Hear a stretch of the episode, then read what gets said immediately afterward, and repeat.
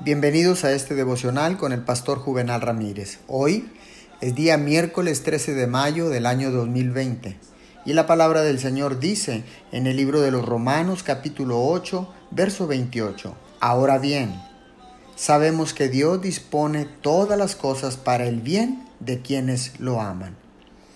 Este versículo de la Escritura se cita con frecuencia y muy a menudo, pero rara vez se entiende la profundidad de su significado. Todas las cosas están bajo el control divino. Los problemas no están ni por encima ni más allá de su control. No son independientes de Dios.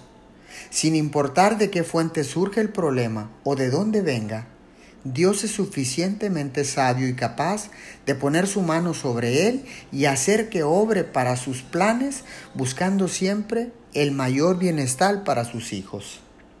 Oremos, Padre Celestial Sé que todas las cosas obran para el bien de quienes te aman. Te damos gracias por querer siempre nuestro mayor beneficio en tus planes. Te damos gracias porque aún en medio de esta crisis, Señor, tú obras para bien porque nosotros te amamos. En el nombre de Jesús. Amén y amén.